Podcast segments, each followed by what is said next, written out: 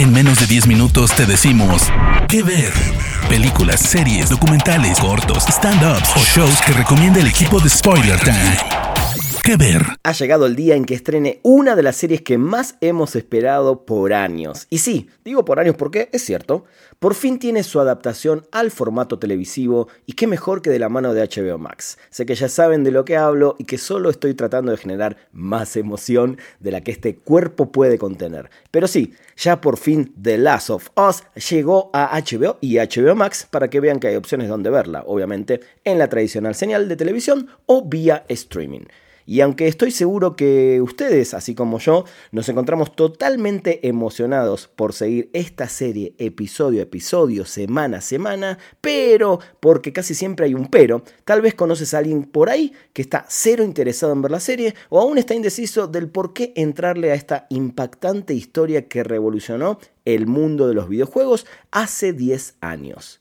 Es por eso que en esta ocasión queremos usar este espacio del podcast de Kever, en donde yo, Rana Fong, con F-O-N-K al final, y un equipo de expertos hemos hecho un sinfín de recomendaciones. Así que ha llegado la hora de darle espacio a una recomendación más y no puede ser otra que la ya tan mencionada The Last of Us.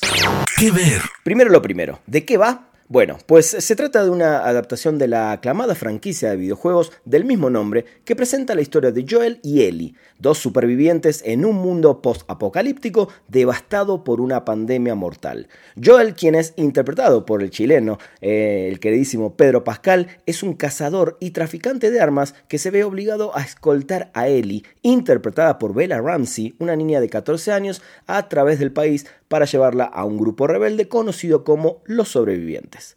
A medida que viajan juntos, ambos se hacen amigos y se ayudan mutuamente a sobrevivir en un mundo lleno de peligros, incluyendo bandas de saqueadores, criaturas infectadas y un ejército totalitario conocido como los soldados de la seguridad.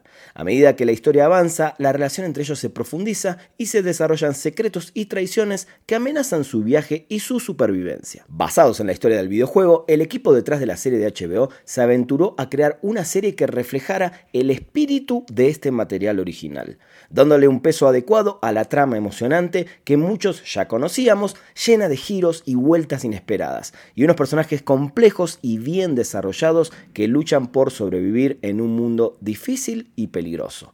Pero el peso de la serie no solo recae en el guion sólido de esta producción y en los personajes complejos, tanto principales como secundarios. Es la parte técnica la que merece un gran reconocimiento por darnos una imagen visual que nos adentra en este mundo en destrucción, y esto se debe principalmente a la gran ambientación y producción de alta calidad que tiene este proyecto.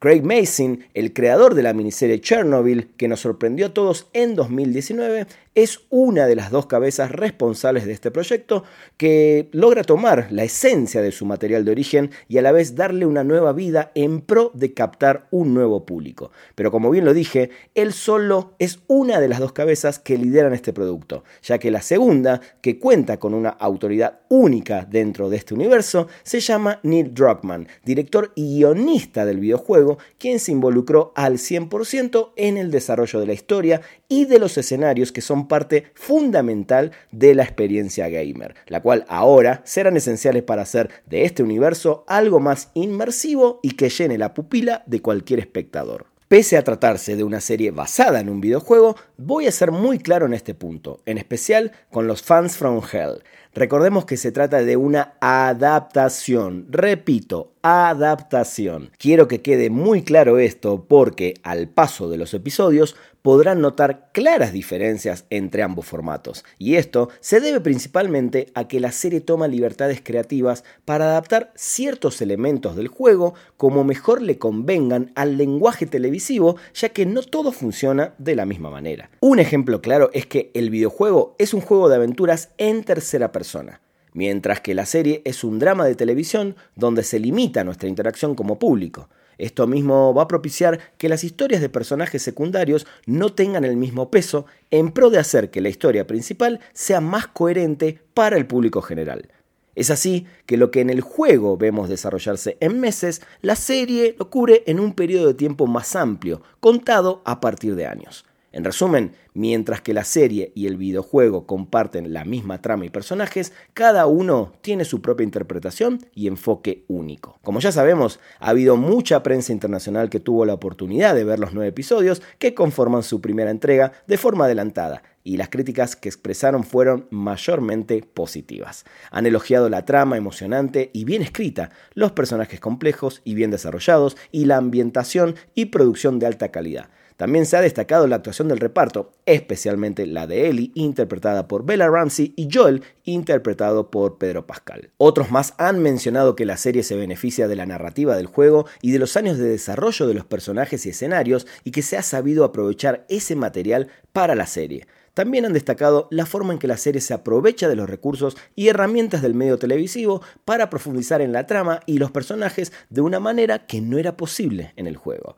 En general, la serie de televisión The Last of Us ha sido elogiada por la prensa como una adaptación emocionante y bien ejecutada de una de las franquicias de videojuegos más aclamadas de todos los tiempos. En resumen, si te gustan las historias de supervivencia, apocalipsis y drama, The Last of Us es una excelente opción para ver domingo a domingo por HBO y HBO Max. Mi nombre es Rana Fong, me encuentran en todas las redes sociales de esa manera y me escuchan seguramente o escucharán los próximos episodios acá en Kever de Spoiler Time para una siguiente recomendación.